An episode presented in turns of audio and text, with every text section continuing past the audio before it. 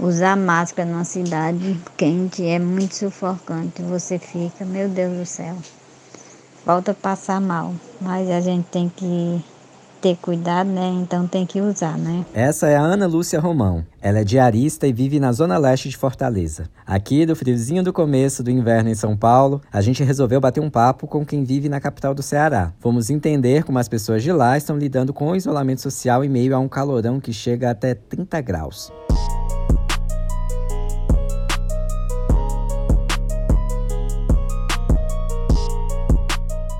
Oi, eu sou Wagner de Alencar e estou em Quarentena, o podcast criado pela Agência Mural de Jornalismo das Periferias, com informações, histórias e relatos sobre a Covid-19. Fortaleza tem muita coisa boa. É bem conhecida pelas suas praias lindas e o clima quente. Só que esse último atributo tem tornado mais difícil o uso das máscaras de proteção por lá. Tem dia que o vento não tem vento, aí é muito calor.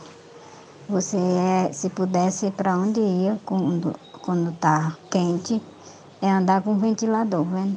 Porque você toma banho, já é indo atrás de um ventilador.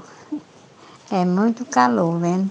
E usar esse calor, usar essa máscara é sufocante. Quem concorda com a Ana Lúcia é o Marvin. Ele trabalha como repositor em uma loja de utilidades no centro de Fortaleza.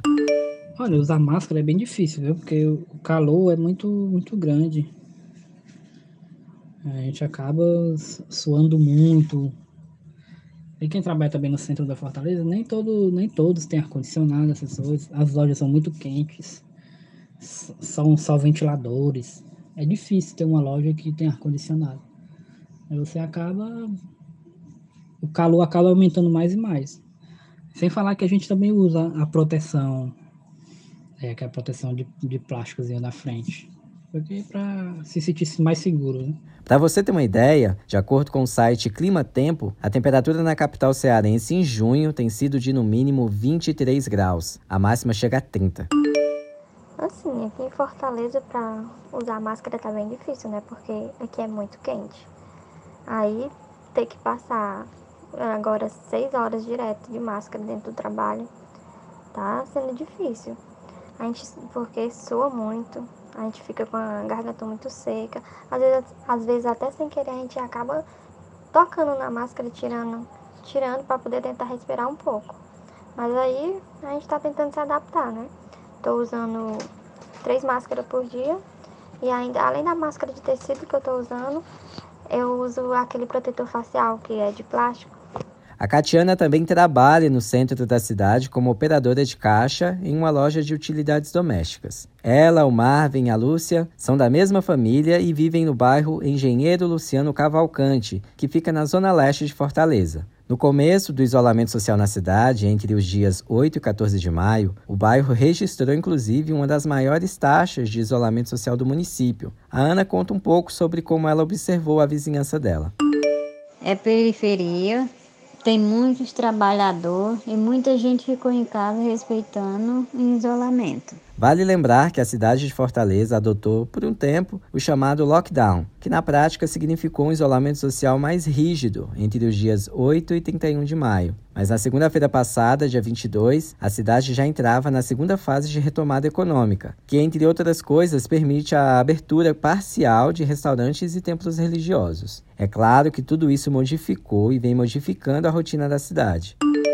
Olha, Fortaleza parou, viu? Porque bares eram abertos 24 horas completamente, churrascarias, é, fora os shoppings, né? Que teve que fechar, as praias eram muita, era muita gente todo final de semana. Apesar da cidade estar reabrindo aos poucos, ficar de boa na praia ainda não está liberado. Mas o Marvin contou que nem todo mundo entendeu isso. E as praias estão proibidas também, mas acaba ainda um pessoal ainda querendo tomar banho ainda na praia, mas acabam sendo dispensados pelos órgãos públicos.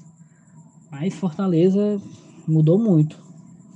O trânsito também mudou porque era um, era um trânsito demais, muita gente. O prefeito de Fortaleza, Roberto Cláudio, do PDT, informou que o retorno das atividades está sendo monitorado e que no domingo, dia 21, havia sido registrado apenas um óbito por Covid-19 em Fortaleza. Até o dia 24 de junho, a capital era a cidade que concentrava o maior número de infectados no Ceará, com 3.173 mortes e 33.908 diagnósticos positivos da doença. Por isso, Muitos dos que estão precisando sair para trabalhar ainda sentem muito medo, como a própria Catiana. Medo o medo maior que eu tenho, assim, é de se contagiar, né? Porque eu trabalho recebendo muitas pessoas, muitas pessoas passam, né, pelo caixa. Quando eu olho aquela fila, nossa senhora, eu fico imaginando, esse povo que pode ficar em casa poderia estar em casa, né, e não fica. E eu tenho que estar ali atendendo todo mundo.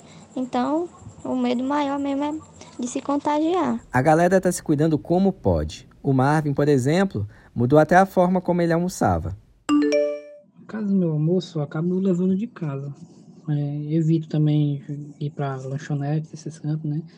Mas lá no centro tem restaurantes abertos, né? Que eles estão fazendo atendimento no balcão. Vai no balcão e pede o almoço, o lanche, eles entregam, né? Mas eles deixam as cadeiras do lado de fora, entendeu? Aí as pessoas sentam, aí vai chegando outro, aí senta, aí sai, né? Aí vem outro, senta. Aí assim vai gerando aglomerações e. Mas se tem uma coisa que quase todos estamos sentindo em comum, independentemente do clima e das medidas de isolamento adotadas por cada cidade, é a saudade de quem está longe. Essa quarentena está sendo muito difícil também para mim, porque aqui em casa tem uma pessoa do grupo de risco, né? É meu esposo. E também muita saudade da família que mora no interior que a gente não pode ir lá para ver eles, nem eles podem vir aqui. Está sendo muito difícil, mas nós vamos conseguir vencer essa luta, se Deus quiser. A Ana Lúcia também lembra dos parentes que estão aqui em São Paulo. Tem minha família também em São Paulo. A gente se fala todo dia para poder matar a saudade. Se Deus quiser, não vencer essa pandemia para a gente se encontrar e matar a saudade.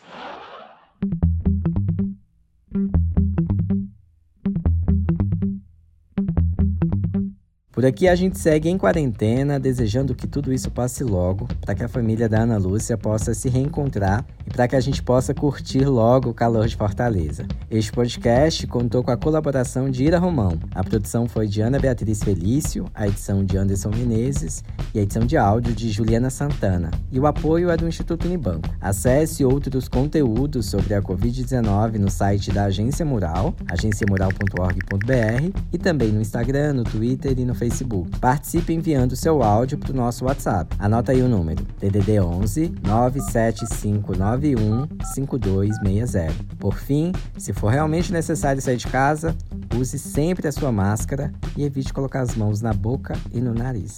Até mais.